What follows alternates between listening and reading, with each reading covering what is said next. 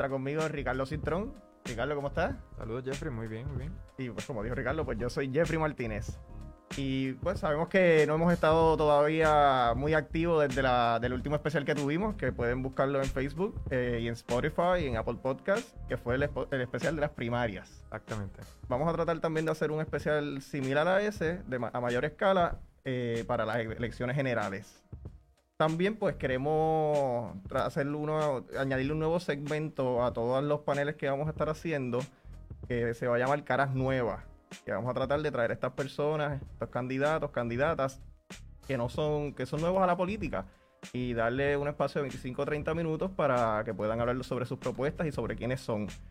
Hoy vamos a empezar con la candidata al Senado por el Distrito de San Juan, Adriana Gutiérrez, que también es panelista en Radio Independencia. Adriana, ¿está con nosotros? ¿Nos escucha? Adriana se frizó. Pero cuando terminamos, cuando terminemos de entrevistar a Adriana, vamos a tocar el tema de los anuncios del Lúgaro, que fueron bien controversiales. Vamos a tocar la disputa que tienen los comisionados electorales. Y también vamos a tocar La investigación de ética gubernamental. la investigación de ética gubernamental. Vamos a tocar las primarias demócratas, la de Joe Kennedy contra Ed Merkey. Y también vamos a tocar el- la propuesta, el proyecto legislativo de Alexandro Casio con Nidia Velázquez. Sí, en referencia al estatus de Puerto Rico. Yo creo que en todas, ¿verdad? Por lo menos sacamos a, a la de los comisionados y a lo mejor en lo de lugar y en todos los demás estamos en desacuerdo. So, Exactamente. so, va a estar interesante cuando toquemos el tema de, de, de los demócratas y el proyecto de la constituyente. En lo que, en lo que Adriana pues se, se vuelve a reconectar, pues vamos a tocar el, el anuncio- los anuncios del lugar o lo de ética gubernamental, ¿qué te parece? Sí, sí, vamos, vamos con lo de con lo del lugar, aunque ya, ya han pasado varios días, pero la noticia sigue sonando. Sí, Por- es que pues estábamos, estábamos desconectados, pero, pero vamos, vamos por encima. Bueno, yo por lo menos en mi, en mi, en mi Twitter escribí que yo no tenía problema, obviamente. Hemos visto que, que puede que es radiar ilegal, si no es que es ilegal, pero que yo personalmente entendía que lo más peligroso era el mensaje que se estaba llevando en, es- en ese anuncio, el hecho de, de hacer campañas negativas y de miedo, ¿verdad? No lo parece, se disfraza bien porque es una necesidad de verdad que tiene el pueblo de cambio pero es una campaña de miedo y negativa. Y eso lo que produce en los libros de, de- de política es más polarización y el deslegitimizar al oponente. Y cuando tú entonces tienes estos grupos de políticos que tienen que después estar en alguna, el cuerpo legislativo, ¿verdad? Después de hacer este tipo de campaña, puede pasar lo que está pasando en Estados Unidos, que muchas cosas no se mueven, porque está tan polarizada la política que es un yo no te voy a ayudar a ti, yo no, yo no, yo voy a trancar todo y los que sufrimos somos nosotros. ¿Qué es que tú piensas en ese aspecto? Y después tocamos el- lo, lo legal, a lo mejor, de, de lo del copyright. Sí, eh, pues a mí me parece que ciertamente ellos levantan una, una, una preocupación que sí es, vamos a ponerlo así, es genuina en base a, a lo- al desmadre que sucedió Sí. con, la, con las primarias de los, ¿verdad? de los dos partidos principales de Puerto Rico. Pero yo siento que es como que brincar el charco de manera, de manera significativa porque eh, básicamente lo que ellos están, lo que ellos quieren inferir con el anuncio es que, miren, tienen que movilizarse, tienen que participar con, ¿verdad? Como y ser Ujú. funcionarios electorales de este partido, Victoria Ciudadana, porque si no, los dos partidos se van a robar tus elecciones, tus Exacto. resultados, tus votos, etcétera. Y es, y pues, es fear mongering 101. Y lo que, y lo, y me recuerdo cuando hablamos esto por primera vez por teléfono, que, que tú me trajiste lo de los funcionarios, y yo no lo había visto de esta manera, pero sí, el, el- no solamente el llamar pillos este, a los partidos, que obviamente por eso te digo, tú, le- tú dices pillo a los partidos, la gente que está escuchando a lo mejor dice, ok, claro, claro, van a son- pillos. Pero a lo que tú ibas también, el llamar pillos a estas personas que, muchas, que se ponen de voluntarios en diferentes partidos, que muchos de ellos no, no, no militan al día a día, simplemente pues si creen en ciertos candidatos, algunos sí, algunos son unos fotutos. Y que no tienen, Este, y sí que no tienen un interés pero- en, en alguna posición dentro del gobierno Ujú. necesariamente. Sí, sabemos que sí hay personas que, que lo tienen, pero hay muchos otros que no. Y el, y el, y el uno, y el, el crear esa, ese nivel de duda en Sí. un proceso que históricamente en Puerto Rico no ha pasado, no hemos tenido esa controversia. Sea, es, es- es problemático, ciertamente. Sí, este, por eso yo digo, ese anuncio, y, y obviamente quitando lo, de, lo del copyright por el momento, ese anuncio creo que, que estaba, estaba por un camino correcto, este, porque no es que no mencione lo que, los desaciertos de los gobiernos, pero el punto que tocaba de si no sales, te lo, como tú dices, te van a robar el voto, cosa que no pasa en Puerto Rico. Porque no tenemos una historia de eso al menos.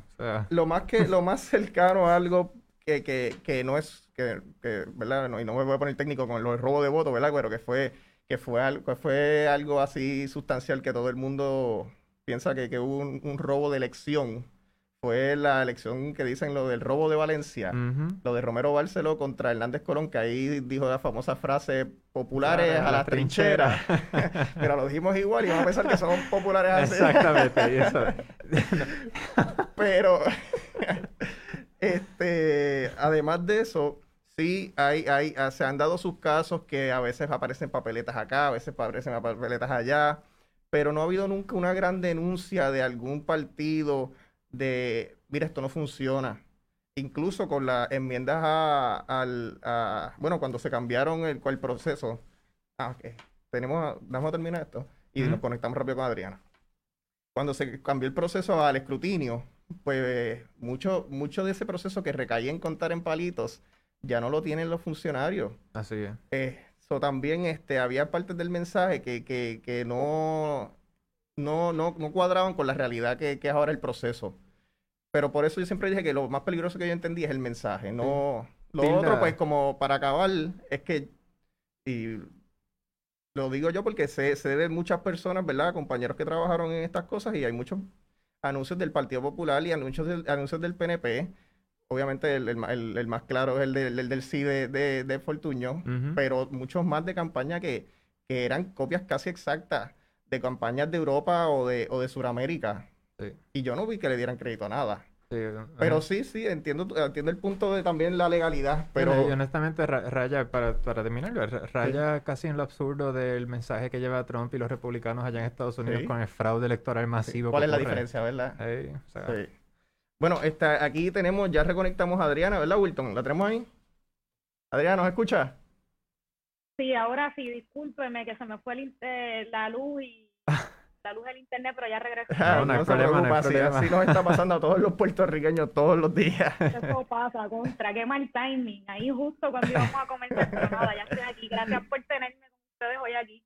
No, gracias a ti. Este, mira, pues, la última vez, la última vez que estuviste en el programa, pues me recuerdo que todavía era temprano en el, en el proceso y, y todavía no habían comenzado a caminar San Juan, pero ya he visto a través de las redes que tú y tu compañero de papeleta este, ya han, eh, por el distrito de San Juan ya han empezado a caminar, a hacer muchas reuniones, a, hacer ofertas de propuestas.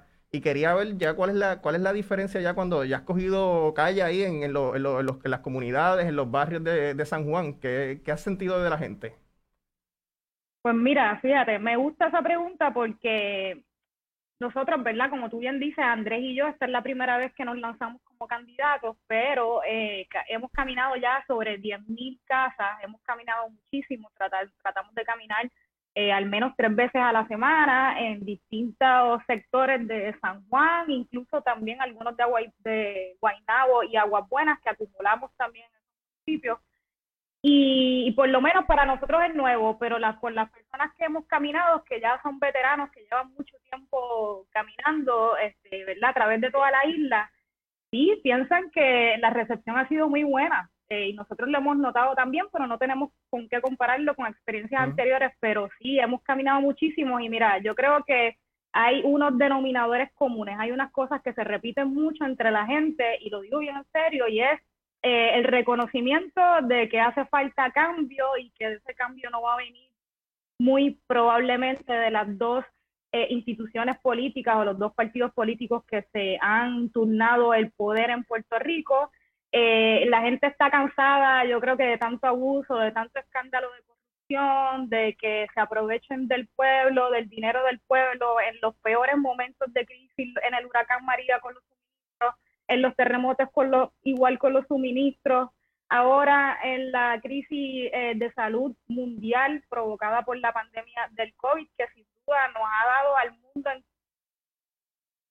entero, nos ha tocado, nos ha tomado un poco desprevenidos, pero si difícil es enfrentar una pandemia como esta en cualquier país, todavía se complica más en Puerto Rico cuando también eh, la gente que está en el poder se aprovecha de las crisis para, para ganar dinero y, con contrataciones millonarias, ¿no? A, a, costa de la salud o de los servicios del pueblo. Yo creo que ese reconocimiento de la gente, de esas ansias de cambio, eh, también eh, mucha emoción y mucha motivación de la gente cuando ve caras jóvenes caras nuevas y distintas, también ese reconocimiento de que hace falta, que bueno la juventud, que bueno ver gente joven que se quiera eh, inmiscuir, ¿verdad?, en esa toma de decisiones de, o esa formulación de políticas públicas en el país, sobre todo en esos momentos que tanto, que tanto hace falta ofertas nuevas, distintas y honestas, sobre todo. Y yo creo que eso ha sido un denominador común. Mucho, se repite mucho, la gente, sí, ya estamos cansados, de no vamos a votar por los mismos esperamos que eso se traduzca en las elecciones de noviembre, ¿no? Este, no sabemos qué pasa de aquí a allá, pero sin duda esos ánimos en la gente, eh, para nosotros es como te dije antes, como les dije antes, es algo nuevo, pero para la gente que lleva mucho tiempo, eh, sí piensan que estos ánimos son distintos y que ven un antes y después. Eh, yo no sé si del verano del 19, yo no sé si después de todo lo que ha pasado en el último cuatrienio o en los últimos años, eh, pero sí, yo creo que hay unas ganas de cambio entre la gente y yo creo que eso es lo más que nos llevamos, hemos llevado de, la, de las caminatas. Hay mucho reconocimiento y respeto también a nosotros, el Partido Independentista. Yo no sé si a los candidatos del, del Partido Popular o del Partido Nuevo Progresista se les hace tan fácil dar la cara a, a la gente en las comunidades, ¿no? Después de, de la evidencia de la mala administración que ha habido por parte de los dos partidos eh, pero cuando nosotros vamos, ¿verdad? Como representación o candidatos del Partido Independentista, al revés, yo creo que eh, obtenemos un reconocimiento y un respeto y un reconocimiento del trabajo que siempre han hecho, por ejemplo, los legisladores del PIB eh, allá desde la Asamblea Legislativa y, nos llevamos muy, pues vamos, estamos muy esperanzados a ver qué pasa y cómo se traduce ese sentir de la gente en las elecciones en noviembre. Sí, eso, esa era la, la, otra pregunta que, que, te iba a hacer, este, que sé que Adrián ya ha corrido, ¿verdad? Adrián ya ha corrido para, para San Juan y le quería, como, como bien dijiste, que todavía esta es su primera campaña, la de ustedes, la tuya y la de Andrés, por eso le quería preguntar si Adrián les ha comentado a, usted, a ustedes que este ha sido diferente estas caminatas que él ha tenido siendo del, del Partido Independentista a cómo la gente ha reaccionado cuando ustedes van a hablar con ellos. Sí, sí, sin duda. Este, por, caminamos a veces con Adrián, digo, siempre caminamos con Adrián en San Juan, ¿verdad? Porque nos toca San Juan también, pero también sea, a veces caminamos junto con Denis Márquez, Denis Márquez junto con María de Lourdes, ambos que son candidatos a la legislatura por acumulación. Hemos caminado con Juan Dalmao y sí, todos coinciden en que, ven, un ánimo distinto entre la gente y, y, un respeto. Y es más, a veces la gente, hay, hay personas que dicen, mira, yo no soy independentista o yo soy militante o yo soy del Partido Popular o del PNP, pero voy a votar por Dalmau, eh, por, los, legisladores, del, PIB. Eso, es algo, que se repite también mucho y que también es, bastante nuevo, ¿no? Yo creo que esa apertura de la gente a considerar opciones distintas y a ver esa, esa candidatura a la gobernación y a los demás puestos electivos como una oportunidad de de elegir a, gente que, represente sus intereses y no que represente los intereses de los, de los inversionistas privados de campaña o, o, de los intereses privados, ¿verdad? De, de, quien te done a tu campaña o, a quien le debas favores políticos. Y yo creo que esa distinción siempre es bien clara cada vez que caminamos, ese reconocimiento y como te dije, esa apertura también de, de ver a los candidatos del Partido Independentista como opciones reales eh, sobre todo, yo creo que reconociendo la trayectoria histórica del Partido Independentista, yo creo que eso es algo que nosotros tenemos a nuestro favor. Eh, hay muchas veces que se, se utiliza esa palabra de los partidos tradicionales con cierta carga negativa, pero al revés, yo estoy orgullosa, ¿verdad? Para mí, si un partido tradicional es que un partido que lleva este, más de 70 años luchando por la independencia y por causas justas y que esa trayectoria y esa evidencia está ahí, pues para mí eh, yo creo que nos favorece a mí y a los demás candidatos del Partido Independentista. Yo creo que la, la gente reconoce eso mismo. Saludos, Adriana. Ricardo por aquí. Eh, me gustaría eh, abundar en el asunto de, ¿verdad? Como ustedes ya han tenido, como has tenido la oportunidad de poder recorrer gran parte de, San Juan, me gustaría que eh, nos, hablaras un poco sobre cuáles son esas propuestas que, tú tienes de, como candidata y de ganar, pues cuáles serían, ¿verdad? Eh, esos planes para, mejorar la calidad de vida de todas las personas en, San Juan. Bueno, pues mira, yo soy candidata al Senado por el distrito de San Juan, que incluye San Juan, Aguas Buenas y parte del municipio del, de Guaynabo. Eh, ahora bien, yo siempre me gusta hacer la, distinción de que yo una vez ocupara ese escaño en el Senado como ahora por el Distrito de San Juan, estaría representando igual los intereses no solamente de la gente de San Juan, o Buenas y Guaynabo, sino de la gente de todo Puerto Rico, ¿no? Eh, utilizando ese escaño para impulsar medidas de todo tipo y que no tienen que limitarse solamente a San Juan, Aguas Buenas y, y Guaynabo. Ahora, yo, nosotros nos hemos estado reuniendo, hemos estado trabajando en el programa de gobierno del partido en general y del programa también de gobierno del municipio de San Juan. Eh, yo tengo algunas prioridades. Eh, yo creo que la participación este, de las comunidades en las tomas de decisiones es fundamental y es algo que no se ha visto mucho eh, en los últimos cuatrienios, ni en San Juan ni en todo Puerto Rico. Yo creo que incluir esa participación eh, de la comunidad en las tomas de decisiones, por ejemplo, eh, incluso en cómo se administra el, el, dinero este, para el municipio de San Juan, aunque eso le tocaría al municipio, al, alcalde de San Juan, legisladores municipales de San Juan. Pero yo creo que hay que incluir a las personas en esa toma de decisiones de cómo se administra el presupuesto del municipio o de Puerto Rico, en las decisiones que se toman eh, para tomar decisiones de política pública respecto al ambiente, a las construcciones, a los desarrollos en, distintas áreas que puedan afectar eventualmente nuestro medio ambiente. Yo creo que esa inclusión es importante. La Universidad de Puerto Rico, yo siendo egresada de la Universidad de Puerto Rico, para mí eso es una prioridad.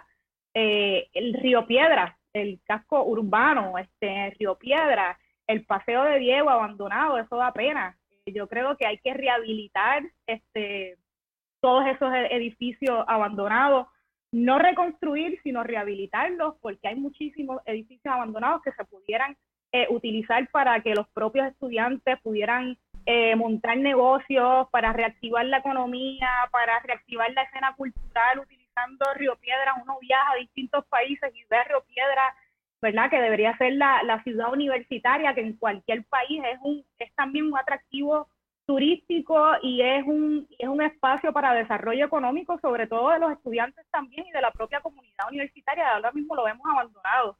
Eh, yo creo que para mí el tema de la salud es bien importante, darle continuidad a, a la defensa del tema de la salud, este, a promover un sistema de salud universal con un pagador único, atender el problema de la drogodependencia en el municipio de San Juan también, que es bien evidente, pero que también se traduce en el resto del país, porque muchos de los problemas que vemos en distintos municipios se replican a través de los, de los municipios alrededor del país.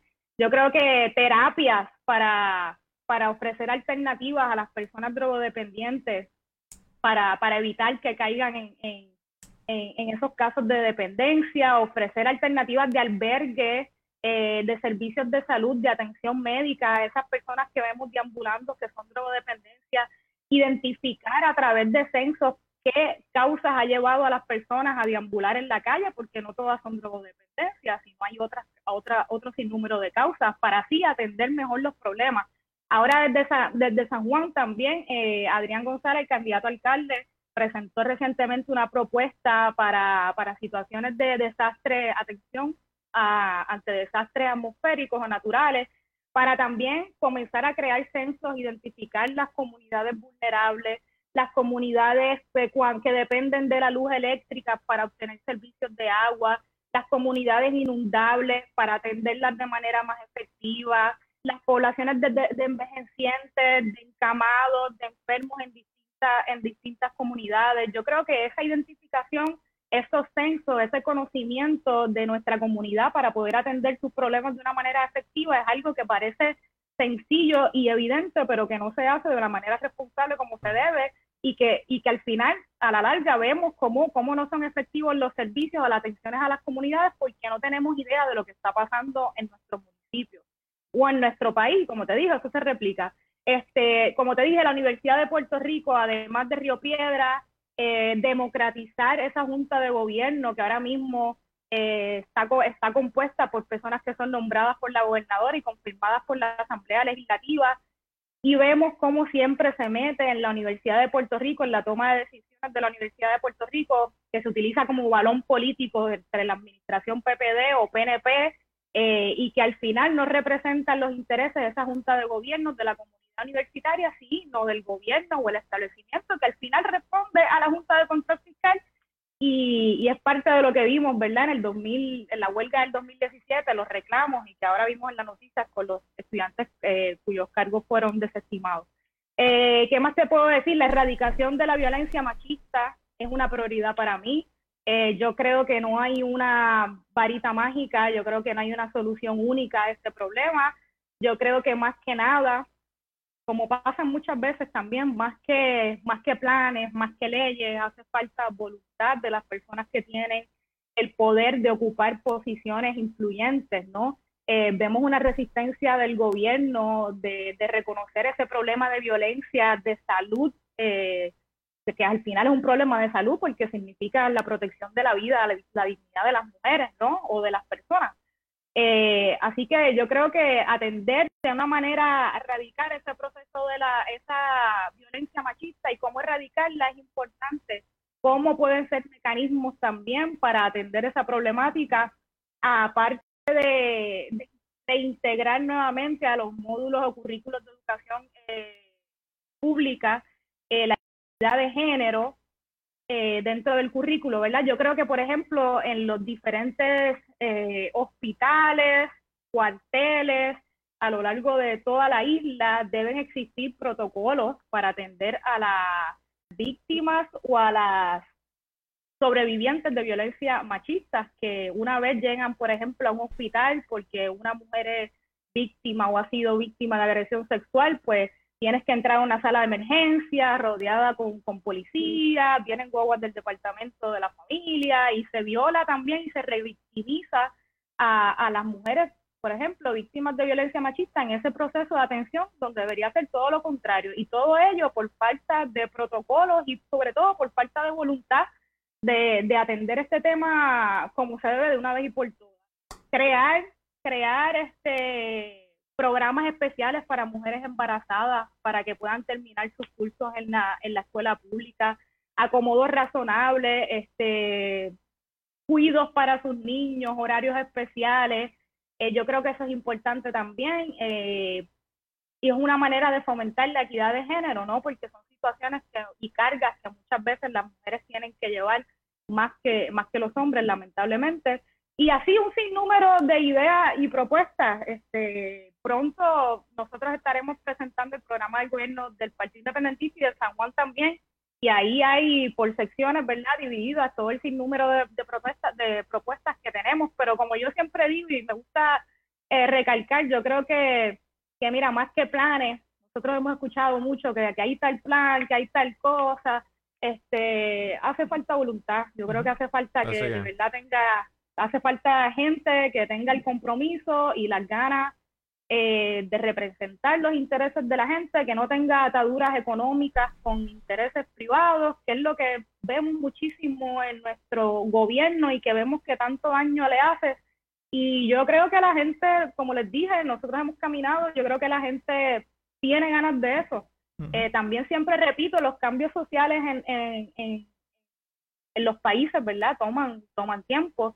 Eh, vamos a ver qué pasa aquí a las elecciones. Nosotros no, nos presentamos como candidatos y, vamos con lo mejor y vamos a, ganar, ¿no? ¿Verdad? Con, con, las expectativas de ganar, no menos que eso. Pero, pero, pero nada, vamos a ver, vamos a ver cómo se traduce ese descontento de la gente en las elecciones de noviembre y esas ganas también de cambio. Yo creo que es algo que hemos visto mucho cuando hemos estado caminando y, y yo espero y esperamos, ¿verdad?, que, se traduzca en las elecciones de noviembre. Y no solamente ahí, porque, ¿verdad?, un lema del Partido Independentista ahora para esta campaña es que en la calle y en las urnas. Así que, sin duda, eh, hay que darle continuidad a, esa expresión de pueblo que hubo en el verano pasado, sin duda alguna, y que no se puede quedar ahí, porque con sacar a, Ricardo Rosselló evidentemente no es, no es suficiente, es mucho más que eso. Pero también, pase lo que pase en las elecciones, hay que darle continuidad a ese trabajo. Eh, y seguir luchando con una presencia activa en las calles y en todos los espacios que podamos ocupar, como estos, por ejemplo. Eh, así que nada, vamos a ver qué pasamos en noviembre, pero sí, yo creo que yo creo que hay esperanzas de cambio y sobre todo hay opciones para, para el cambio y yo creo que la gente lo reconoce ya. Eso, eso estaba una de las cosas que mencionaste, que, que a veces ya hay tantas ideas, ya no, no hay que reinventar la rueda, hay muchas ideas, sí se puede debatir, ¿verdad? A lo mejor alguna idea, alguien se siente que es más progresista, o a una persona a lo mejor siente que una persona conservadora no le gusta tanto, pero sí, ya las ideas están, se han discutido, se han creado diferentes comités, comisiones. La clave la voluntad. Sí, sí, muchas veces es eso, sí, exactamente. Así mismo es, sí, ya ha habido, ha habido planes de para para crear ley de zonas costaneras o costeras para evitar el, el, el, desparrame de desarrollo en nuestra zona costera, que al final es una carga económica para el país. Hay, hay proyectos de ley radicados para atender el asunto de la salud y crear modelos de salud distintos, universales, que respondan ¿verdad? al derecho humano, que es la salud y la vida de las personas y no a los intereses de aseguradoras privadas hay, hay la ley 54 es una ley de vanguardia y lo fue este, cuando se aprobó en el 89 y todavía lo sigue siendo eh, con virtudes y defectos, ¿verdad? Pero está ahí eh, y así y así muchísimas más. Y por eso sí yo creo que hace falta voluntad y gente que de verdad tenga el compromiso y la honestidad de querer representar a la gente y no tenga cascos de ocupar esas posiciones para para para guisar y llenarse el bolsillo. Para lucrarse exactamente bueno, Adriana, eh, gracias, gracias por otra vez estar con nosotros. Este, por favor, si le pudieras decir a, las personas que nos escuchan y que nos están viendo dónde también pueden conseguirte, dónde pueden conseguir también las actividades que va a hacer el partido o su campaña y también, también, perdona que interrumpirte, que también he recibido, este, ¿verdad? Mensajes de personas que les interesa trabajar en la campaña, ser voluntario de, de ustedes y también de Juan Dalmau, que si también tiene algún número o algo que puedan brindarle a las personas. Bueno, pues mira, mis redes, Adriana Gutiérrez Colón, me pueden conseguir en Facebook, en Twitter, en Instagram, a Gutiérrez Colón. Eh, nosotros también, Andrés y yo, eh, los dos candidatos al Senado por el Distrito de San Juan, hicimos una página con algunas de nuestras propuestas, con nuestra información, con formas también de aportar a nuestra campaña que se llama ocupemoselsenado.com. Eh, y ustedes, si quieren colaborar, cooperar con la campaña de Juan Dalmau u otros candidatos, ustedes saben que Juan Dalmau es un pero malo. Así que sin duda ustedes escriben un DM a Juan Dalmau y les van a contestar. Eh, o en otra, en algunas otras de sus redes sociales, pero, pero nada, ahí la pueden conseguir, es que nosotros también compartimos en las nuestras. Eh, y los invito, no sé, Radio Independencia, ya aprovecho aquí para tirarme la pauta. también allí nosotros tenemos información constante y a través de las redes sociales también la compartimos. Este, así que nada, y a la gente el llamado a que, a que salgan a votar, a que se inscriban, que tienen hasta el 14 de septiembre, que si no hay tarjeta no importa, usted va, se inscribe, le dan el número y luego con alguna otra identificación al día de las elecciones puede votar. Lo importante es que se inscriban y que no dejemos en manos de las personas que han elegido a la gobiernos que nos han gobernado y nos han traído hasta aquí, que decidan por nosotros y a la juventud, a la gente que quiere cosas diferentes, distintas, que, no dejen que otros elijan por nosotros y que salgan a votar eh, con conciencia, que evalúen a los candidatos. Nosotros nos presentamos y nuestras propuestas para que nos evalúen, nos consideren y, nada, que se inscriban y salgan a votar. Perfecto. Muchas gracias, Adriana. Vamos a estar compartiendo toda la Vamos a estar compartiendo esa información ya mismo en breve también aquí en, mientras estamos haciendo el panel. Veremos, muchas gracias. Cuídate. Igual, que tengan buen día. Bueno, Ricardo, este, vamos entonces a continuar con, lo que teníamos pautado, que íbamos a hablar, ya terminamos lo de lugar, al, menos que quiera, bueno, lo de lugar y Victoria Ciudadana. ¿Quieres añadir algo que, no tocamos? Eh, bueno, no, eh, bueno, en, términos legales, vamos, aquí ninguno de los dos no es necesariamente nuestro fuerte, exacto, derecho de propiedad intelectual, pero sí, pues es interesante al menos, ¿verdad? Eh, eh, ver la, la, la, la, ¿cómo es la reacción de las personas en las redes sociales respecto a eso, minimizando sea, el, el, el asunto de cuán importante es proteger la, el trabajo que realiza una persona, eh, porque eso equivale, eso equivale a su patrimonio y el patrimonio equivale a dinero, a trabajo, o sea, al esfuerzo que le puso una persona y por eso es que se, las leyes existen, ¿verdad? Y derecho de eh, propiedad, intelectual existe para proteger a esas personas y el, ciertamente el, lo que para mí en ese aspecto pues me todavía me sorprende es que eh, siendo pues la candidata Alessandra Lúcaro y el partido en general, o sea, lleno de personas conocedores de derecho, abogados, muchos de ellos, y que hayan cometido este error. porque... ¿En verdad estarán tan envueltos esa gente en la toma de decisiones? Bueno, al menos estaban enterados, uno pensaría. Uno pensaría. Sí, o sea que eso es un, es un equipo... Nosotros conocemos gente dentro del movimiento Victoria Ciudadana, como tú bien dices, que, que son expertos en el derecho, que, que se nos hace difícil creer que se le, se le, se le pasó esta. Y como que... Por eso te pregunto, ¿estarán de verdad no, no al tanto, ¿verdad? Pero de verdad estarán en la, en la mesa de la toma de decisiones. O que al menos pensaban que se salvaban eh, o que no iba, a ser, no iba a ser un problema el decir mm, que se inspiraran en el video y que lo pusieran en el post en Facebook, pero eso es muy distinto a que eso esté en el video. Y, pero, el video después se va a compartir en otras redes y el post no. Pero, y, pero volviendo a lo que, a lo que también me llamó la atención, pues, te dije que pues no, no, no le, no le di mucho casco a, a lo del copyright más al mensaje, pero a lo que mencionaste también sobre la reacción de las personas en tratar de defenderlo. Yo no le di mucho casco, pero tampoco es que si, si fuera una, una persona del movimiento, pues contradiría, bueno, vamos a sentarnos, vamos a pensar con la cabeza fría, a ver, a verla. Esto no significa que la descalifica, pero hay...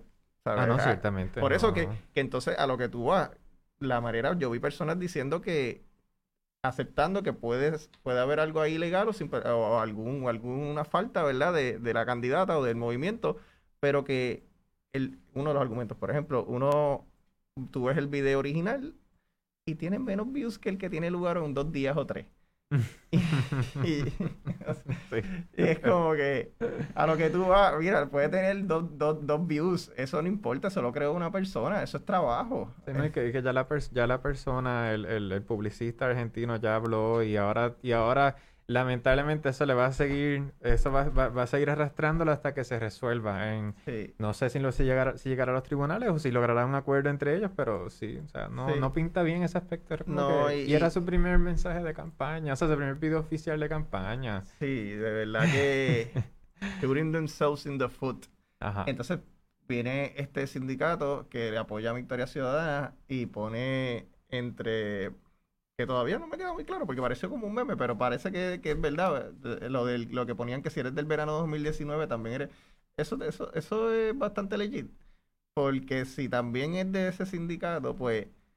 Wow, este... Bueno, para... tengo entendido que, que, sí, aunque la foto se vea medio cuestionable, pero... Sí. Pero, pero sí sabemos que al, al a la candidata lugar sí, pues, haber, exacto, al haber apoyado pues la, la plataforma, el mensaje que quería llevar esa unión de trabajadores, pues eh, sí, es, problemático ver que eh, por el hecho de que participamos, ¿verdad? Las otras personas participaron en el verano del 2019, automáticamente tenemos que irnos con Victoria Ciudadana. Yo entiendo lo que ellos querían decir. Yo creo que era eh, fue un error de wording. No que, o sea, no, no que fue un error este ahí gramático. Fue que literalmente pues no, no le dieron cabeza tampoco. Lo hicieron ahí a las millas y, y otra vez este restó más de lo que sumó por ejemplo, ese, ese mismo discurso, que no se lo voy a, no se lo voy a atribuir a, Muñoz, ¿verdad? Porque igual que en la política, todo se repite, o sea, las ideas, las ideas a veces se reciclan. Pero Muñoz tenía un discurso similar cuando, en, en los 30, cuando el, el, el, Partido Popular estaba, este, estaba, ¿verdad? Estaba acabado de, de salir y era que él, estaba, él le decía a las personas, a los campesinos, pues, tú crees en en tal cosa, ¿verdad? Tú crees en que, qué sé yo, deberías tener zapatos, tú crees en este, que todo el mundo debería tener este derecho a la salud, tú crees esto, y todo, cuando las personas le decían que sí, él terminaba diciendo, pues tú eres popular sin saberlo, porque eso es lo que nosotros creemos. Y aquí no estoy diciendo que es que se copiaron, lo que estoy diciendo es que el wording de ellos estuvo fatal, porque si trataron de hacer una idea similar, pues no, prácticamente le dijeron a todo el mundo que fue al verano 2019, o por lo menos que estuvo abierta interpretación, este, por ejemplo, yo fui y yo no me sentí como ofendido por, por, lo que decía o que yo era de Victoria Ciudadana, pero es que se abre para que esa gente en Twitter y en Facebook los ataquen y lo que crea es, como tú dices, se desvirtúa el mensaje, se, no con- se concentra en otras Y no cosas. solamente eso, sino que Victoria Ciudadana fue uno, o sea, de lo que está fue uno de los partidos que estaba recogiendo firmas Sí. cuando era un evento. A- a- o sea, no a político porque era, o sea, Sí. to- todo, todo, todo acto de esa Sí, forma sí, es sí, no era político, partidista. pero no era político partidista. Y fueron ellos los que se le llamó la atención a eso. Ahí habían personas de todos los partidos políticos, las personas independientes que no creían en ninguno de los partidos, pero que, que entendían que así que había que sacar a, a Ricardo Rosselló. Así que Sí, es, es- es más este rookie mistakes, ¿verdad? sí. No, no creo que tú y yo somos expertos, pero No, contra para nada, deberían para nada, ellos. pero, pero sí, pero si ellos se plantean como la solución al bipartidismo y todo eso, pues no puede, y que, y que no forman parte de la vieja política, pues no sigas cometiendo los mismos errores. Ujú, Tienes que ser distinto y aceptar cuando lo hiciste mal también, o sea, reconocerlo. Ah, eso es otra, sí, cierto. Este, no que, no que es muy fácil para los, para todo político, ¿verdad? Porque Ah, no, al fin y al cabo son políticos todos ellos también, ¿verdad? Este, pero nada, hablando de la vieja política, el toallazo de ética gubernamental de nuestro compañero o ex compañero de la Facultad de Derecho, ¿verdad? Que ahora es el, el- el de la Oficina de Ética Gubernamental. Este. Es que se, se, se me hace tan difícil, corrígeme si me equivoco, ¿verdad? O, si me- o si hay algún profesor de, de- de Derecho Administrativo que me está escuchando. Pero. Este. El área de, de la. de Por lo menos lo que es la adjudicación de estas cosas. Este, ellos se. ¿Verdad? Y las personas que no nos están entendiendo, ¿verdad? A lo mejor se lo complico, pero tiene que, tienen que llevar, dejarse llevar por el ALAPAU. Y Por el EPAO, el que es, la, sí. que es la, la- la ley que regula todos los procesos administrativos. Por lo menos eso es lo que dice el, el- el, este, la ley de, de, de ética gubernamental.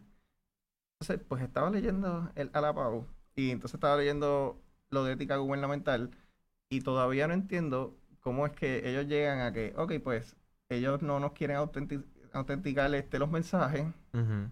we got nothing. So, Sí. Vamos a cerrar. ¿Cómo, Eh, o eh, sea, no, nada. O sea, eh, eh, también se provee un, un mecanismo para que las personas, ¿verdad? Que, si, se auto, que no quieran autoincriminarse, pues el, este, la Oficina de Ética Gubernamental pues puede entonces recurrir a los tribunales y si que entonces se tome en consideración ese material para un caso futuro criminal, este, ellos pueden entonces este, entregarle evidencia o, o- decir, ¿verdad? Lo que tengan que decir, sin que se considere para después un caso criminal, si es que hay uno eventualmente, pero que ellos pueden recurrir a los tribunales. Este es que no, no hubo nada, fue un, este, ¿quieres cooperar? No, pues está bien. Eh, salió Mayra López Mulero a, a desmentir a, a Ética Gubernamental y yo creo que hoy salieron los de Ética Gubernamental a desmentir a Mayra López Mulero. Así es, sí. Sí, que en ese, en, en, en ese aspecto, pues, ¿verdad? Y no vamos a, ¿verdad? No... Yo entiendo, en ese aspecto, eh, va, la gente va a llegar a sus propias conclusiones en términos de quién le van a extenderle más credibilidad o no. Pero lo que sí para mí, eh, añadiendo al, al asunto, lo que es impactante es el, el fenómeno de que unos hayan tardado sobre un mes arrastrando este, Mm. eh, este proceso, el que le hayan anunciado un viernes, que sabemos que cuando anuncian los viernes eso es, pues, va, ajá, nadie va a estar, nadie va a estar pendiente, etcétera, etcétera. Y, y es este increíble que la razón por la cual deciden no continuar con la investigación es porque no pudieron autenticar el, el contenido cuando hay tantas formas de poder autenticarlo. Claro está, las reglas de evidencia no aplican. No. Eso lo, eso lo bueno, o sea, Sí. lo sabemos nosotros, pero en esencia no, no. administrativos allá. Ajá, Sí, no, siempre hay una... no aplican, pero- pero, pero es como que literalmente tú o sea, se tienes... toman los privilegios y ciertas cosas. Pero, tú- pero es, el fenómeno que tú tuviste a todas, a muchos de estos integrantes del chat decir públicamente de que sí, el chat era, era, era, es- era lo, lo- lo- todo lo que Puerto Rico leyó era una copia fiel exacta de lo que sí se habló ahí. Sí, que, O sea- que- que tú, tú dices, tú estás, me estás, ¿verdad? Corrígeme si me equivoco, me estás diciendo que con simplemente el ellos admitir que sí, que ellos estaban en ese chat, que ese es el chat, este, ya lo están autenticando, que faltan cosas, elementos que se quitaron de ese chat, pues eso, para eso está el jugador al fin del cuenta. Esto no es como que, pues, te tenemos la evidencia aquí, eh, tiene un errorcito, pues no se cayó el caso completo. Sí. No, no, para eso está el eh, jugador al final. exacto. O sea, eso constituye en esencia una admisión de parte y el que... Y, el quieren que- tratar de, perdón que te interrumpa, quieren tratar de salvarlo con decir, pues lo hacemos, le hacemos, lo cerramos, pero sin perjuicio. Sí, es, es- es- es problemático y esa es una de las instituciones que se supone que fiscalice a todos los funcionarios públicos que, ¿verdad? que violenten eh, o sea, la, la, la, las leyes, etcétera. O sea que es, es, frustrante. Es, ahí, pues, yo creo que la discusión que debemos tener como país es el, es el asunto de si habría que darle mayores poderes a, a, la oficina o si hay, hay que evaluar, hay que reevaluar ¿Cómo es que hacemos esos nombramientos para que esas personas lleguen? Eso es lo que Porque sabemos las lealtades que tiene la, la, persona que dirige actualmente ética. With, o sea que... with great power comes great responsibility. So sí, hay que darle, hay que darle más, hay que darle más poder a ética, pero la vuelta ese Spider-Man. este, hay que, hay que darle más responsabilidad, sin duda. Creo que escuché a Dalmau que tenía una propuesta interesante para este, la oficina ética gubernamental pero como dije, así hay que hacer eso, vamos a ir a lo que tú dijiste, pues hay que tratar de independizar más la oficina, así que todo el mundo dice, bueno, por eso este nombramiento de 12 años, pero como discutimos ya anteriormente, pues eso no está funcionando, porque se puede ser una persona que no fue nombrada por la, esta X administración, este, por ejemplo, no fue, fue nombrada por Rosselló Padre, y ahora después llega la administración Rosselló Hijo, y no fue nombrado por, por el mismo gobernador, pero le mantienen la fidelidad al partido. Claro. Sí, es muy interesante. Después quiero tocar lo que podría ser un hashtag, como también quería proponer Batia en, en, el, en la autoridad, pues en todo. Es este importante, sí, esa, esa, esa, esa discusión sobre un hashtag eh, puertorriqueño sería, o sea, sería, hay que, hay que continuarla porque sí es una forma de poder atajar el asunto de, de, de los de, del, del bipartidismo, de, política, de las políticas bipartidistas que existen ¿verdad? En, el, en el gobierno y el hecho de que eso sea, de que eso no sea el factor más importante a la hora de si una persona tiene consigue empleo, etc. etcétera. Y el hashtag, para resumirlo bien breve, ¿verdad? Pues, lo puede buscar en internet, pero no le, en, en, pocas palabras, no le permite hasta ningún este funcionario público participar en, en ningún evento ni, ni participar en nada que tenga que ver relacionado con del ejecutivo, ¿verdad? Ninguna persona que trabaja en la rama ejecutiva, por lo menos en Estados Unidos es así, en ningún evento político, salvo el vicepresidente y el presidente. Este obviamente se puede hacer algo y no es que Sea perfecto, y no es que sea perfecto porque también tiene sus problemas allá. Puede ser algo criollo, no... Y yo te aseguro, Ricardo, que se hace un hashtag puertorriqueño así medio criollo y de repente vemos las caravanas vacías. Muy probable. Sí, sí, sí. Pero como estamos diciendo con Adriana, falta voluntad y por lo menos en el caso de los dos partidos principales no hay voluntad. Seguro que no. Mira, Wanda Vázquez, cuando estábamos en la campaña, quería por poco, por poco daban los bonos de Navidad antes de, la, de las primarias. o sea, dime si era... Así vivo. Están brutales. y todo para coger ese voto del, em, de, la, del empleador público. Este, bueno, vamos a tocar ahora uno de los temas este, que, que nos divide. AOC este, y Nidia Velázquez, ¿verdad? Presentan. Perdón, sí. Este, presentan un proyecto, ¿verdad? Para, para crear. Primero, ¿cómo se llama? Creo que se, tienes el nombre, el nombre ahí, es el, el, Puerto Rico. Yo lo tengo por aquí, vamos a buscarlo por aquí. Sovereignty Act, algo así. No, no creo que sí, sea así. la, la tengo aquí. Bueno, lo que lo consigo. Sí, pues, anyway, pues ellas presentan, lo que lo consigues, pues ellos, ellos, ellas presentan este proyecto. Puerto Rico Self-Determination. Ah, Self-Determination. Yo sé que tienes un problema con esa palabra de Self-Determination, ¿verdad? No, no tengo un problema. El asunto es que... La, tiene, no digas que no. Se puede interpretar de muchas formas. Ah, Ajá. Pues sí, este... vamos, este... Ah, vamos a empezar por ahí. Este, ¿Qué entiendes que, que que se equivoca a Alexandro Ocasio y Nidia Cortés, específicamente, ¿verdad? Por, por eso del Self-Determination Act. El Self-Determination. No que me explicas qué es Self-Determination, pero qué es lo que te molesta. Porque tú entiendes que eso en verdad no es Self-Determination, como, como estuvimos de la otra vez. Porque, porque el proyecto de ley en esencia busca que se cree un, una estructura eh, eh, sobre el gobierno de Puerto Rico como el equivalente a lo que sería pues la Junta de Supervisión Fiscal, financiada por el pueblo de Puerto Rico. Eh, el proyecto no habla de cuánto tiempo ¿verdad? sería duración, no habla de... Habla que una vez que se, se la legislatura, que tendría ese poder, la legislatura de Puerto Rico, pues pueda, haga la, convocatoria de esta constituyente, pues que se mantendrá, ¿verdad? Vigente hasta que se, se haga- llegue a la decisión final, ¿verdad? Eso es lo que entendí. Sí, porque en esencia son unos delegados, que es la, em- eh, por ahí empieza la parte problemática No, del proyecto, los que el son, pueblo. no los escoge, Los el- escoge no el los pueblo, escoge, no los escoge el pueblo por voto directo, eso lo escogen, lo escoge la Cámara de Representantes, el Senado, cada, cada, cada grupo va a tener, Bueno, va a tener el poder ahí de elegir una persona, pero no es como que el pueblo de Puerto Rico va a, va a decidir, ok, estas son las personas que yo quiero que estén en esa, en, en ese, en ese cuerpo. Eh, Bueno, yo, eh, yo estaba leyendo el act y me, me corriges, pero vi que, que sí, que, que se- la, la- la legislatura la convoca, o sea, tendría ese poder de convocarla, pero que esos delegados irían a elección. Incluso determinan cuánto es el dinero que pueden gastar por la, en la elección, o sea, cuánto es que se le puede donar, no, cómo funcionaría la pero las elección. personas no, lo- no eligen a los Pues, el- delegados el, por el- voto el- directo. El lenguaje dice, este, yo creo que dice People of Puerto Rico.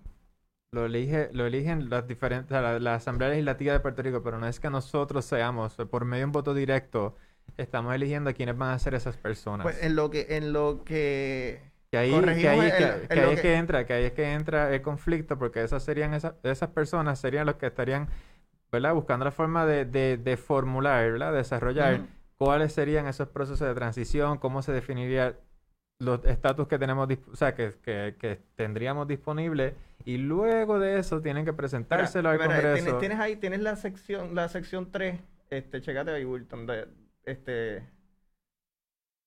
creo que ahí está, la sección 3 dice Puerto Rico Convention, dale, dale para abajo, dale para abajo.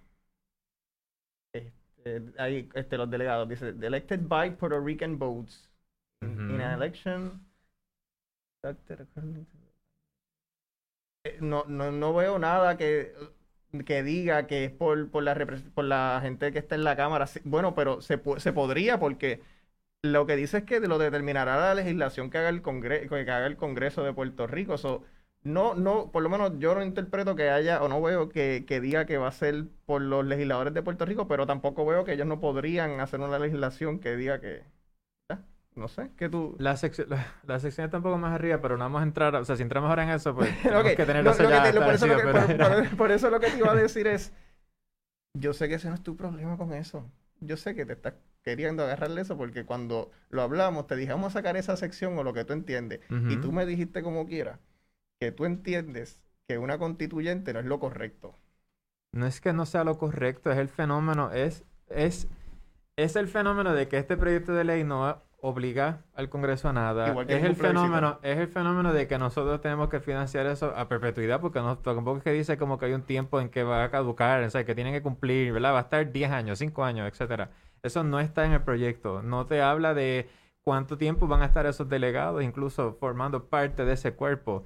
Eh, no dice nada de que obligue al Congreso, dice may. El Congreso evaluará eso y eventualmente y, y decidirá qué es lo que está dispuesto a dar o no. Y es luego de que se pasa ese proceso que ahí es que entra el referéndum y el pueblo de Puerto Rico es el que ahí tendrá que decidir. Pero eso no garantiza nada. Ya cuántas veces no se ha discutido el asunto del estatus, cuántos plebiscitos no se han celebrado. Y ese no es el mayor problema. El nos han querido vender esta noción de que el pueblo de Puerto Rico tiene que decidir, el pueblo de Puerto Rico tiene que estar, eh, tienen que ellos resolver este asunto, ¿verdad? Ponerse ellos de acuerdo.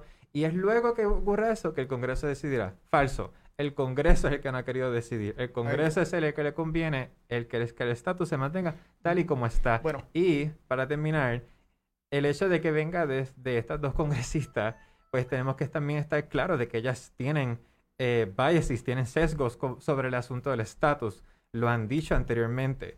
Sabemos que Nidia Velázquez no es una fiel creyente en la estabilidad, no es una fiel creyente en la independencia, ella es una fiel creyente del estatus actual.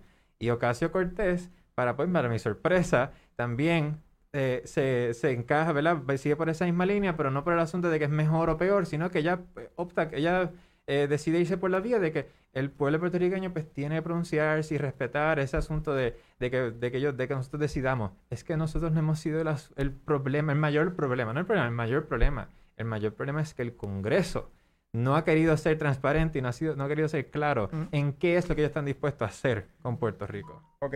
Este, yo, yo estoy contigo, yo no entiendo, yo entiendo que esto fue este, un aguaje, este, pero quería discutir contigo como quiera en la parte de la constituyente, pues estuvo muy, muy, me estuvo muy curioso que cuando me metí en Twitter y después cuando lo hablé contigo, yo sabiendo que esto no va para ningún lado, me estuvo curioso que el rechazo que hay este, por muchas personas para, para una constituyente, por eso te pregunté después, ¿qué pasa si, si, quitamos eso que tú dices que, que tiene el proyecto y simplemente el hecho de una constituyente, si te convencía más que un plebiscito?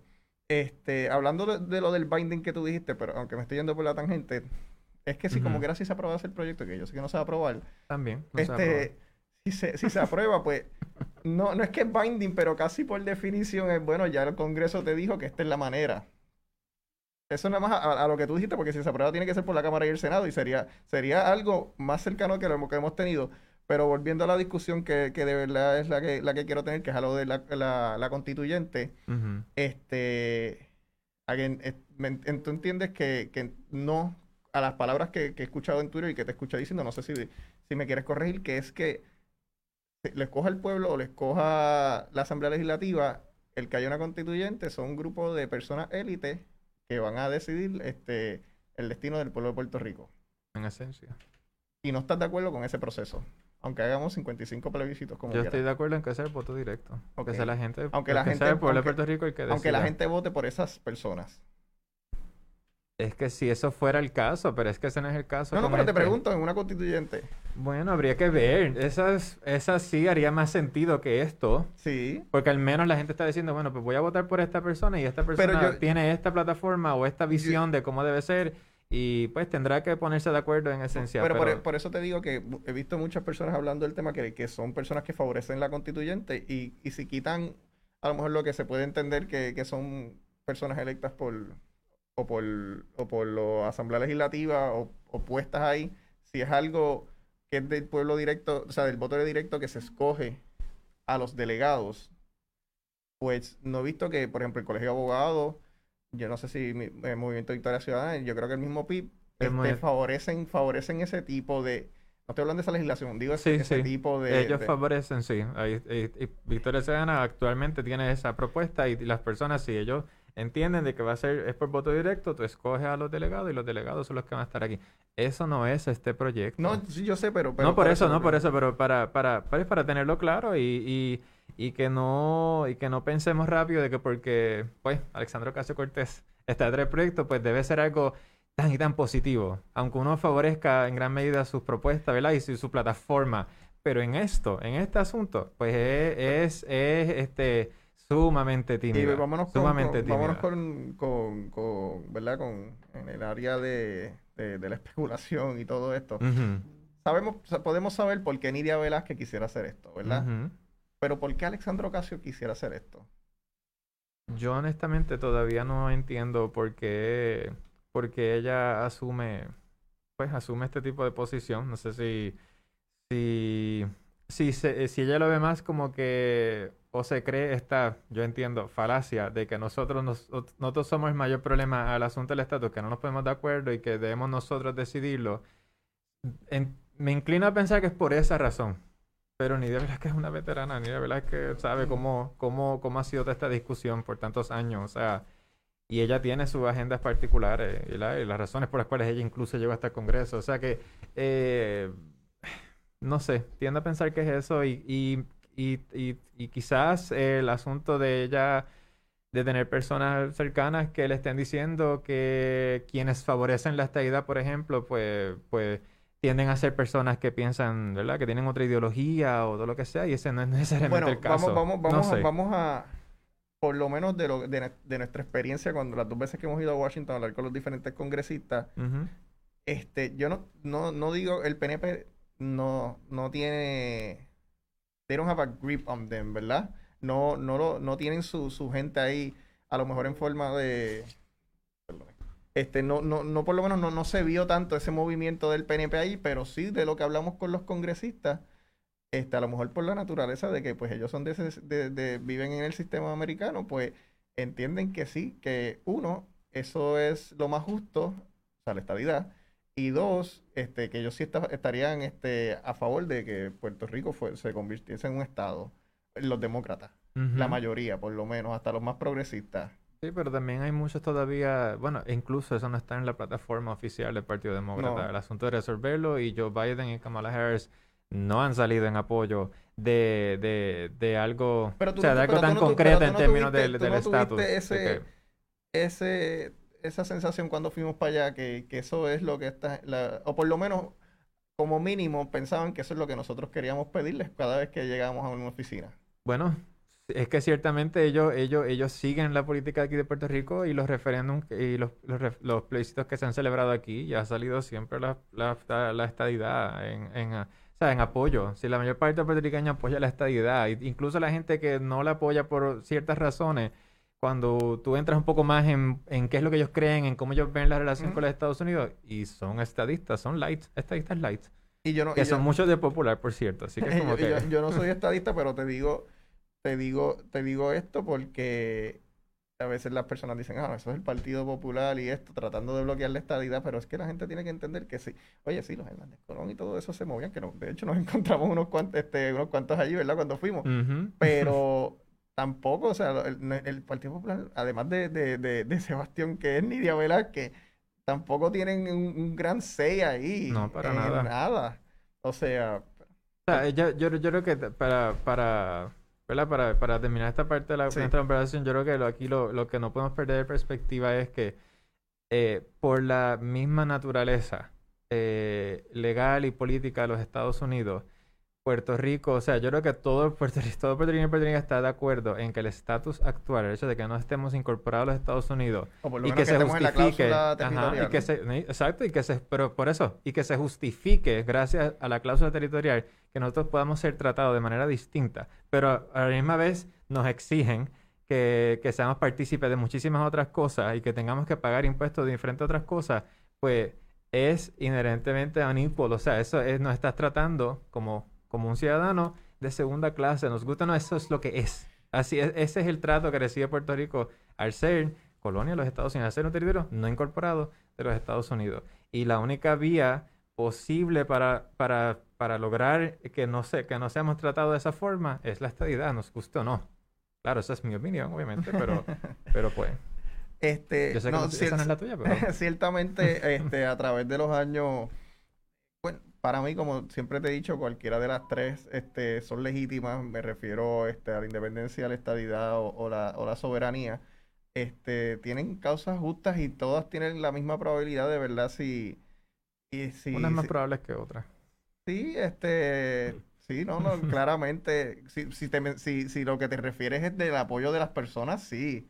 Y de lo que el Congreso estaría dispuesto a hacer. de- Y de lo que sería posible bajo el, bajo el contexto, ¿verdad? Eh, Viste, yo no quiero entrar eh, en ese legal y pero constitucional de Puerto. Rico. O sea, Bueno, este, sería algo sin precedentes. en términos, en términos económicos, se- claramente habría que escoger varias rutas diferentes. Este, en términos de, del apoyo popular, pues sí, también hay algunas que ya tienen más apoyo, por eso muchos partidos, o partidos no, ¿verdad? Muchas personas que creen en cierta, cierta definición de estatus, pues le, le conviene el, eh, la, la, con- la constituyente, ¿verdad? Y no estoy diciendo que eso es para que, que son unos listos o no, sino que es que ahí, ahí todo el mundo puede contribuir de verdad. Sí, Sí, pero, sí. pero hay- pero hay que estar, hay que estar claro en quiénes son los que los que celebran el que se mantenga el estatus tal y como está. Pues di los nombres, di los nombres, ¿no? No, yo voy a decir los nombres. Pero en este caso, que ya mencionamos a Nidia Velázquez lo que hace Cortés, pues Nidia Velázquez ciertamente le conviene que el estatus se mantenga tal y como está. Y que sigamos en esta discusión.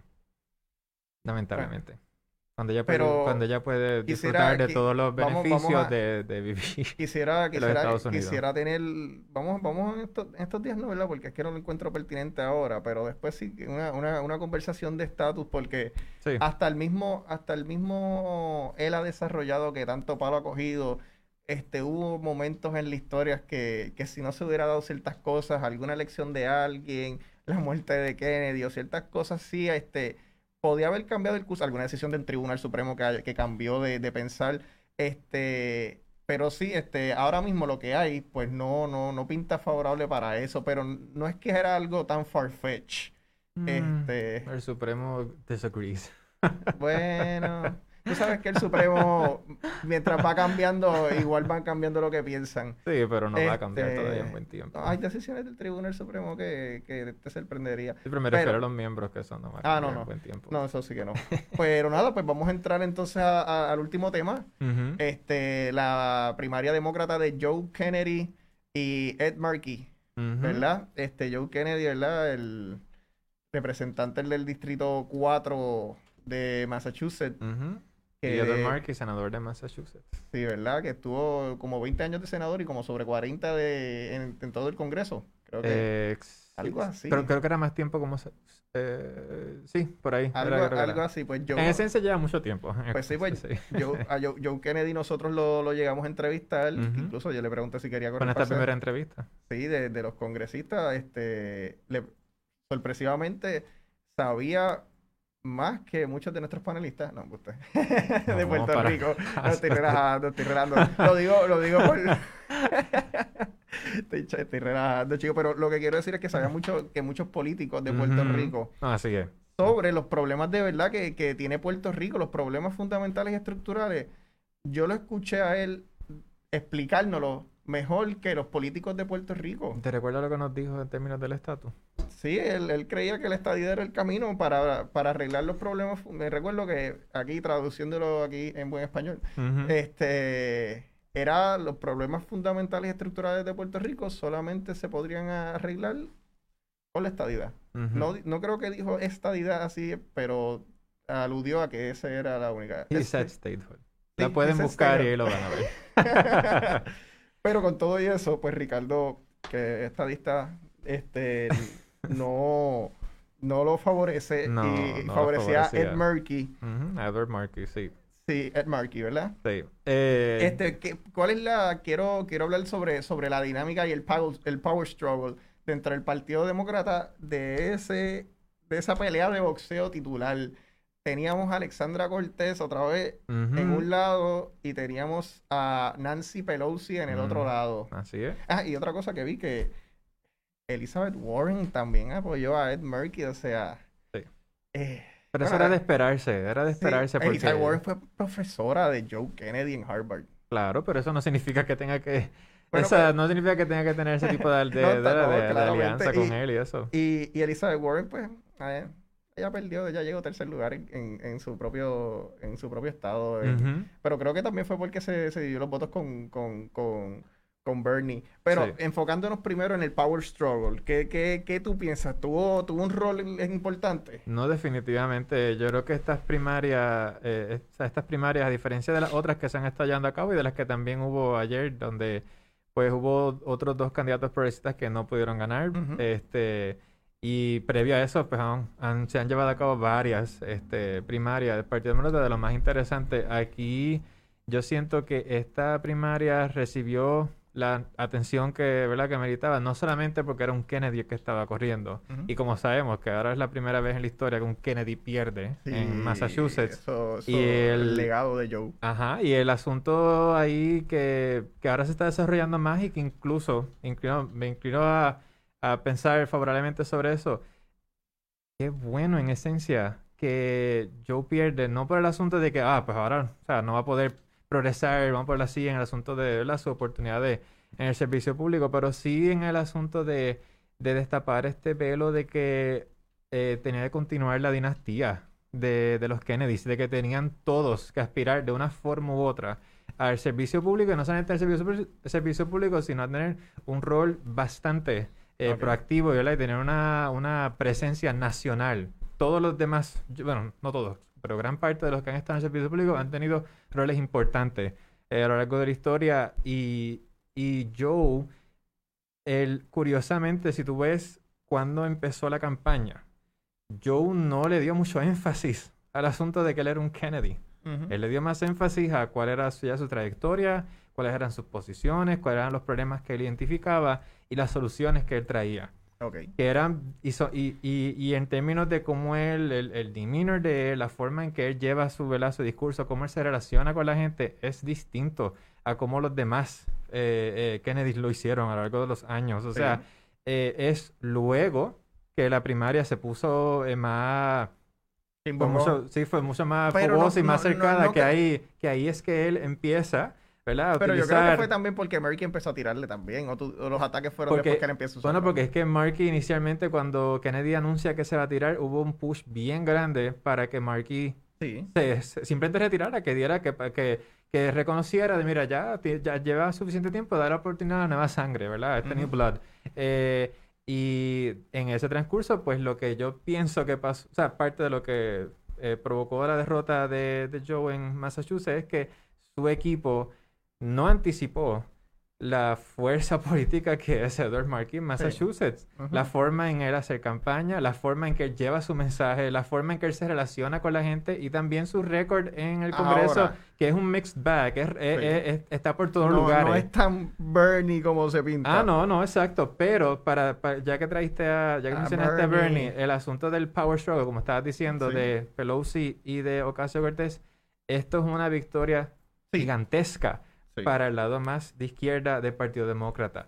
Porque Nancy Pelosi, que había dicho de que ella no favorecía de que, de que, eh, de que se involucraran en las carreras entre incumbentes en la Cámara, y que ella ahora vino y dijo, y hizo lo contrario, pero con el Senado, y su excusa fue, no, pero eso es en el Senado. En la Cámara sí, eso aplica, pero en el Senado no. Lo y que yo pasa- voy a irme detrás. lo que O sea, pasa es eh, que- pero, repetir, el asunto de que sea ella la que se vaya detrás, la presidenta de la Cámara de Representantes y en esencia la demócrata más poderosa que tenemos, o sea, que tiene Estados Unidos para Ya. enfrentarse a Trump, Sí. eh, pues esto es una, es una derrota significativa para, para ellos. Claro está, obviamente eso no, no implica de que el, el, el establishment, ¿verdad? El, el, partido, ¿verdad? En su mayoría, que es Ujú. establishment, no significa que ellos van ahora, eso debilita a Joe Biden, por ejemplo, lo que sea, pero ciertamente, yo creo que nadie puede decir que ahora la izquierda está mucho más fortalecida porque demostraron de que pudieron, eh, eh, eh, ¿cómo se llama? El, cu- ay, se me escapa la palabra ahora, es el asunto de, de cambiar,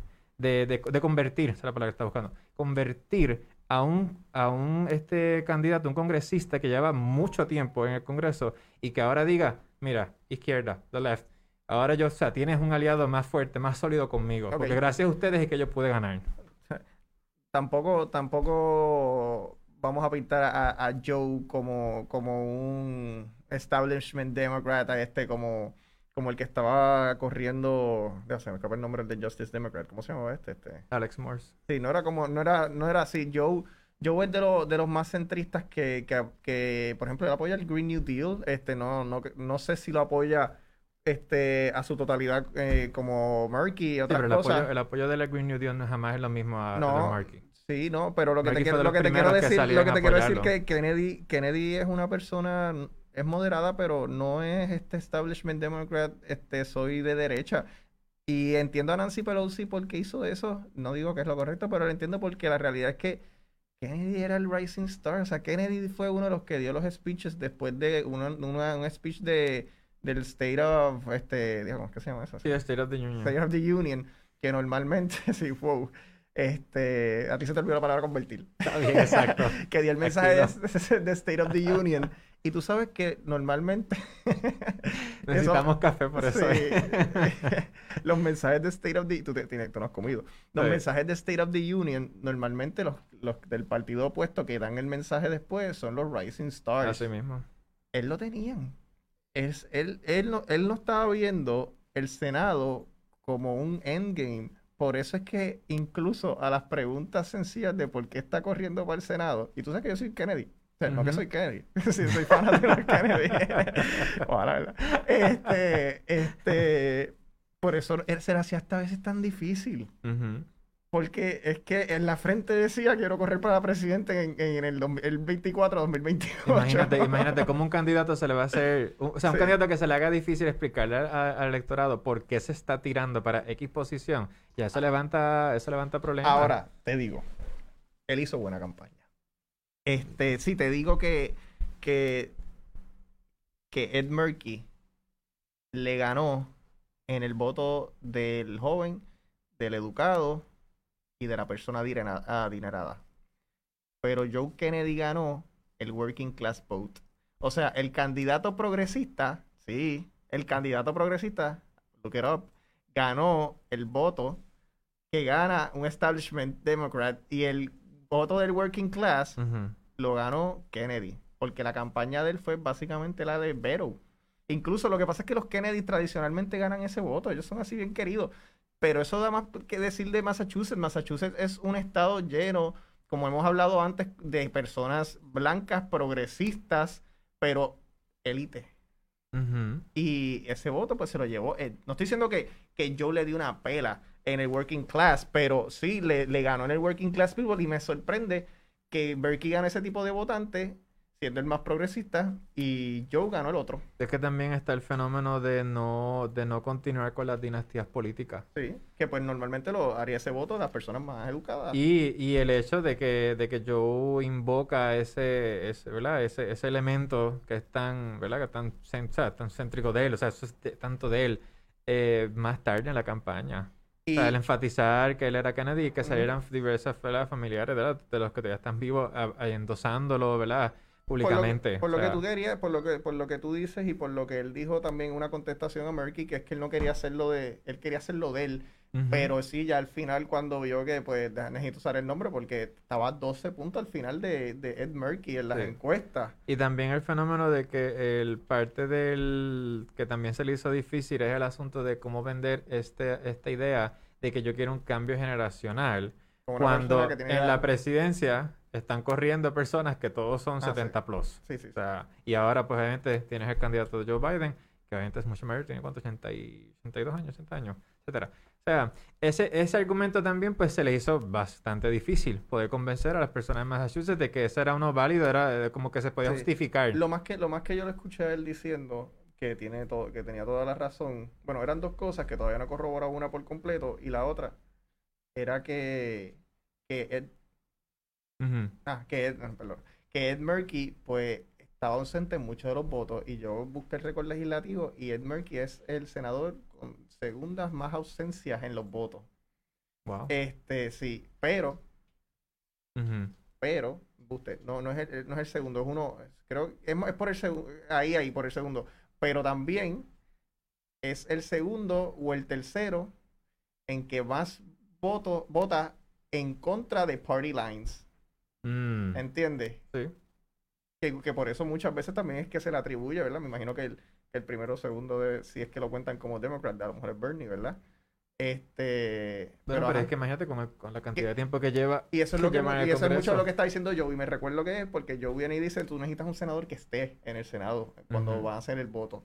Pero, Markey respondía diciendo, pero cuando es, cuando es, pero necesita también uno que cuando esté, o sea, uno que vote para tus sí, intereses. sí, sí. Y, entonces Y después- Markey, aunque tenga un récord así medio y por después todos Joe lugares. dijo que de qué vale ser progresista si excluye a las comunidades afroamericanas. Claro, pero, Pero- cuando yo he tenido la oportunidad de apoyar cierto tipo de legislación, ha sido tímido también, en esencia. Así Bueno, que, pues, pero sí es lo más este- interesante. Yo creo que ahí este, esto es un eh, le fortalece ciertamente al lado más progresista. Sí, Alexandra. Ocasio le da un boost terrible. O Sí. sea, sí. Y, este, ese, y esos endosos de Pelosi, pues tienen que tener cuenta. Sí, no, y Pelosi es, de lo- es la, la- la- la más fuerte en el Congreso, pero porque, vamos, ella, ella es la más political savvy. Ella está en un distrito igual que muchos de los demócratas fuertes que son. Tiene el Jenny Mandarin que siempre va a llegar. Pero overall, y people wise, ya ella, ella no creo que tiene el favor del pueblo. O sea, tiene el poder con, sus congresistas y porque siempre ella va a estar ahí por lo de gerrymandering. Pero ya, si se siguen metiendo estas personas jóvenes, este, si están los Justice Democrats siguen empujando, pues sí, este, la izquierda de- del Partido Demócrata puede hacer un, push bastante grande y ya, y ya tú ya, ya puedes ver el efecto de cuando están transando en ciertas políticas. Sí, todavía, todavía falta mucho que hacer, pero sí, el, eh, eh, este, este pensamiento de que las, de que, que esas primarias que ocurren, que ocurren con los incumbentes es algo negativo para un partido, no, No, lo no, contrario. Lo contrario, es la oportunidad para que el partido se pueda reformar y tenga la oportunidad de, re- de también retarse a sí mismo Sí. y To- evaluar, y evaluar si las propuestas y la, la, la- la visión que tienen del, del electorado y del país en esencia es la que está más, este, a- o sea, se ajusta más a la realidad. Sí, después de que, como mencionamos con Victoria Ciudadana, no sean campañas de miedo, este, que no significa este, no denunciar lo que está mal en su oponente. ¿verdad? Después de que no sea una de miedo o una campaña así tan polarizante, este, que deslegitimiza a, al contrario, pues sí, las primarias, mira, este, sí, este, y eso, eso es algo, fíjate que este, interesante de Estados Unidos, porque aquí en Puerto Rico se hace tan difícil a todo, y con esto, ¿verdad? También termino y tú me dices la respuesta. Este, se hace tan difícil a veces las personas, ¿verdad? Que a lo mejor tienen claro ideológicamente lo que piensan, pero no caben dentro de un partido porque los partidos entonces se enfocan en el estatus. Allá en, Estados Unidos, mira, tú eres conservador o de derecha o estilo otro, vamos a quitar el pensamiento radical de los ambos partidos por un momento. Y tú cabes, si eres de derecha, en, en el Partido Republicano, sea lo que más creas que creas. Tú cabes en el Partido Republicano, eres un poquito más progresista o a lo mejor moderado, también cabía en el Partido Demócrata. Y ahí en el Partido Demócrata habían tantas variedades de, de lo que puede ser una, una, persona de izquierda, igual que en el, demócrata de derecha, que aquí no, no se da. Mira el, el PNP. El PNP tiene progresistas de derecha, de centro, de todos lados, igual que el, Partido Popular, porque se, se, dejan llevar por el estatus. Y a lo mejor alguien que me escucha puede llegar a la conclusión errónea de, ah, pero eso es, eso es este pensamientos diversos dentro de los partidos. Bueno, si fuera en términos de, de que están hablando, discutiendo ideológicamente, sí, pero no, las personas votan simplemente por el estatus. Y después llega una persona, mira, ¿cómo tú me explicas? Una persona como Fortuño, extra, republicano hardcore, y el PNP va a votar por él, y después llega una persona como Ricardo Rosselló, olvídate cómo él gobernó, pero que se llama como un demócrata progresista, por él. Y las mismas personas votan por él. Claro. es que lamentablemente el hasta que el asunto del estatus no se resuelva, la forma en que hacemos política aquí en Puerto Rico, pues, no va, no va, no se va a reajustar naturalmente a eso. vamos a seguir, vamos a seguir eligiendo personas que, ok, porque yo favorezco X estatus, pues yo entiendo que ese es el que es, ese es el que es, pero la realidad es que estamos bastante y, y confunden a las personas en términos de cuando quieran escuchar las propuestas, porque se les hace tan difícil de repente una persona porle que es estadista, este, que, que ha estado toda la vida en el PNP y le dicen una propuesta que le gusta porque él se siente que es una persona progresista y es del PIB, o sea, la propuesta por la que viene del PIB. ya, o sea, y hablo de personas que pues ya llevan mucho tiempo en, siendo de, de, de, la base de este X partido y, no, y no dan el brinco simplemente porque eso tiene incluido independentismo y el otro es estadista. O porque no quieres perder el voto. También. porque sabe, de, porque, exacto, porque sabe de que pues la mayor parte del electorado en Puerto Rico no se va a ir con ese candidato, aunque salga favorecido en las encuestas que se hacen, salga favorecido en las redes sociales, eh, cuando lo escuchan, le gusta lo que está escuchando, entienden de que ese es el que más se asemeja a lo que ellos creen que debe ser Puerto Rico, de cómo debemos eh, administrar nuestros recursos, cómo debe ser la gobernanza pública cómo debe ser el tipo de servidor público que de verdad que, que, ocupa estas posiciones. Eh, y sí, o sea, no... creo, creo que lo que lo que estoy diciendo es eso mismo, que cuando, que cuando eliminemos lo del estatus, sea la fórmula que sea, si se mantiene un sistema de gobierno como, como el que tenemos, que apoya bipartidismo, sea los partidos que sean, si es ese, como quiera se va a abrir mucho más para las ideas y por fin vamos a poder, no estoy diciendo que es que se va a arreglar todo, pero por fin se va a estar discutiendo más ideas que, sueños vendidos. Sí, que ahora mismo no se discute. Sí, bueno, este Ricardo, pues creo que hemos hablado más de lo que íbamos a hablar. Este, pero pasa. sí, nada, para las personas que nos están escuchando, pues vamos a tratar de seguir haciendo lo mismo, vamos a tratar de dedicarle 15 a 20 minutos una entrevista con personas de diferentes partidos que sean caras nuevas. Así es. También estamos trabajando otros proyectitos nuevos para que todos ustedes estén conscientes este, y puedan llevar ese voto inteligente. Queremos llevarle la información, ¿verdad? la más certera posible. Vamos a estar bregando con un par de cositas ahí que, que, pronto se las vamos a estar notificando. Exacto. Y recuerden de seguirnos en Facebook como Pesos y Contrapesos, en Twitter como Pesos PR y en Instagram como Pesos y Contrapesos. Y, ¿verdad? Para notificarles, ¿verdad? Para avisarles otra vez que yo sé que lo han hecho mucho, pero llenen el censo, por favor. Así es. Llenen el censo y saquen la tarjeta electoral, por favor. También, que tienen hasta el 14 de septiembre. Sí. Este, pues, Wilton, llévatelo.